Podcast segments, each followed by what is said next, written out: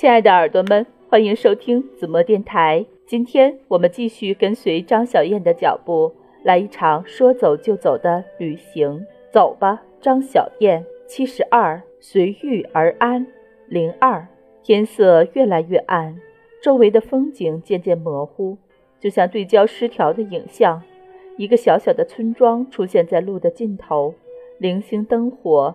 烟囱里白色的烟雾在暗蓝的夜里随风飘摇，路边晚归的牛羊正慢慢地往村子走去，在村口和几个喇嘛挥手道别，他们指着村子后面的山谷打着手势，听不懂他们的话，大概是叫我过去玩。我向来不喜欢进庙子，当务之急是进村投宿，摇摇头，指指村子，转身上路。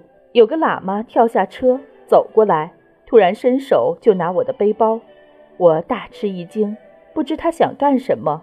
他将包往自己身上一背，指着村子，示意我跟他一起走，只好跟着他，夹在晚归的牛羊之中往村子走去。难以揣测他的意思，他也不说话，只是看我看他的时候，冲我笑笑，又摇摇头，笑大概是说他没有恶意。摇头是叫我不要害怕，带我到一户人家门前拍门，出来一个藏族女孩，他跟那女孩说了一通藏语，不时地指指我。那女孩看看我，然后他把我的包递给那个女孩，冲我笑笑，指指屋内，然后解开自己的包裹，将干粮连袋子往我手里一塞。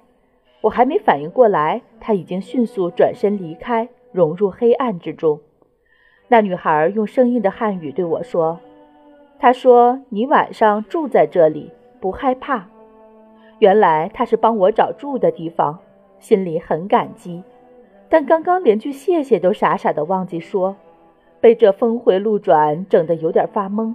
还好这女孩会说一些汉话，可以托她转告我的谢意。他们应该认识。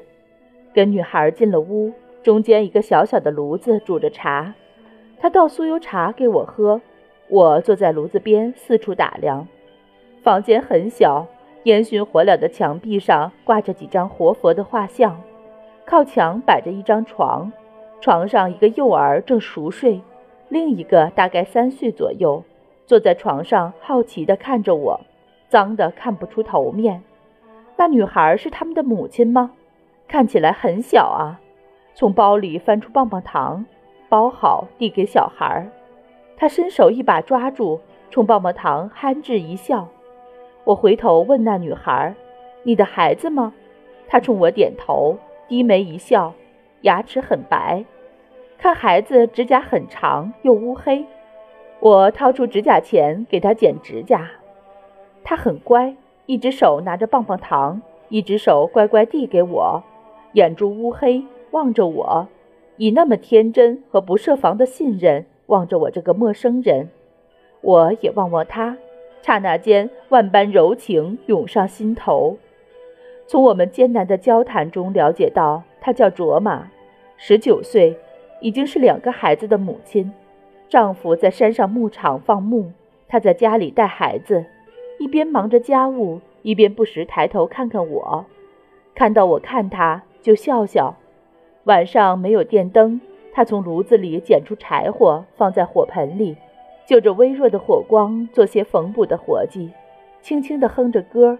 孩子们在我旁边睡得呼呼啦啦，我躺在床上，侧身朝着卓玛，看他忙忙碌碌，屋内暗影彤彤，那盆火光映着他的脸，红扑扑的。